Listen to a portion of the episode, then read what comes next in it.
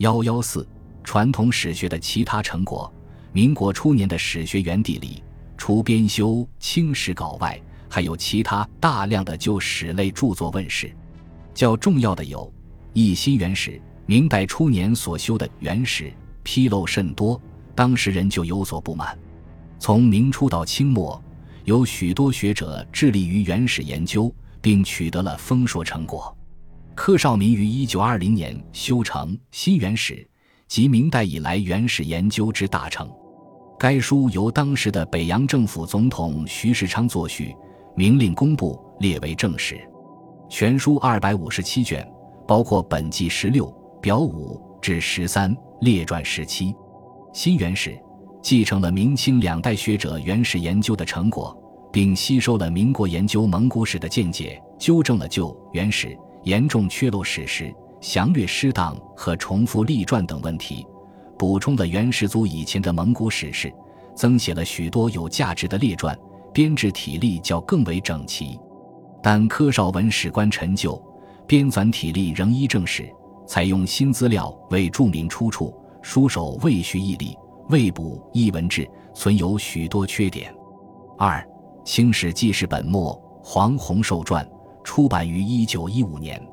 全书八十卷，每卷立意标题，搜集史料。按年月编排，说明其始末，从满族兴起叙述到清宣统退位，把有清一代的史事做了一番概括。该书取材主要依据《东华录》，并会参其他各书，编者于短期内草草完成。取材、叙事、史料没有不当者。三、清徐文献通考，清代所修清三通起于一七八五年。一七八五年以后的典章制度变化较多，初无专书记载，读者视为汉事。刘瑾早于一八九四年着手编撰，历时二十八年，一九二一年完成《清徐文献通考》，起自一七八六年下至一九一一年清朝灭亡，把一百二十六年间的清代典章制度荟萃于一边。此书和前人所修清三通，使清泉一代典章制度灿然大备。全书四百卷。立有三十考和一百三十六细目，其中外交、邮传、实业、宪政是新增的，其他各考的子目也多有新意，如征阙考增加了离金、洋药；国用考增加了银行、国运；四邑考不仅列举边邻诸国，还涉及远隔重洋的英、美、法、意、德等国，比较合理地反映了清代后期的社会变化。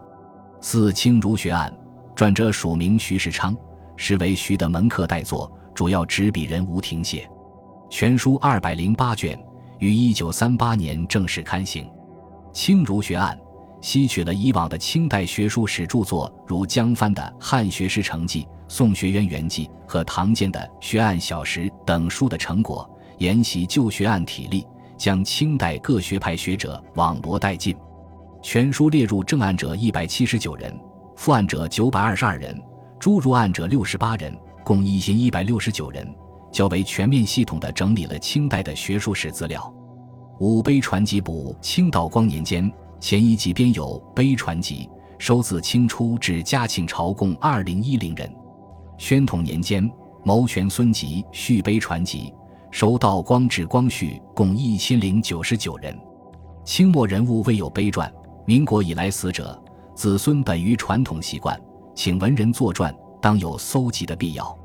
米尔昌编辑《碑传集补》六十卷，有卷末一卷，以清末人物为主，并补前两集之未见者，共八百三十四人，于一九三二年复印。六清级外交史料，清末王彦威充军机张经时，利用在方略馆直宿的机会，抄录外交档案，为编辑本书积累了材料。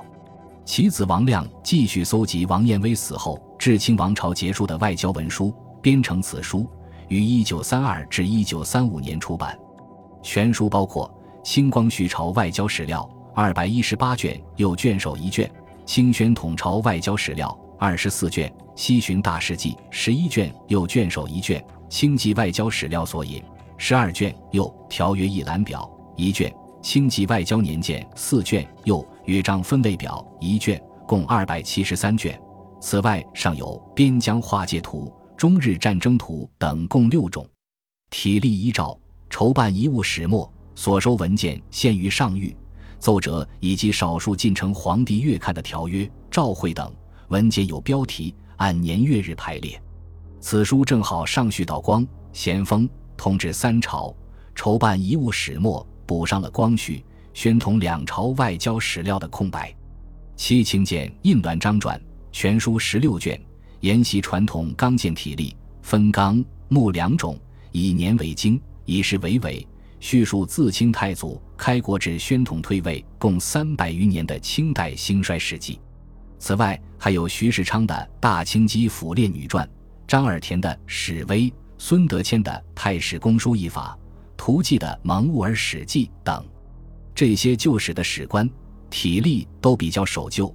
这类著作一时大量问世，适应了当时鼓噪复古的政治气氛，是复古主义思潮的组成部分。但不可否认，这些著作在继承和总结前人成果、搜集和增补历史资料、考证和纠正前人错误方面。有一定的参考价值，不妨说，旧史的大量问世使封建旧史学的回光返照。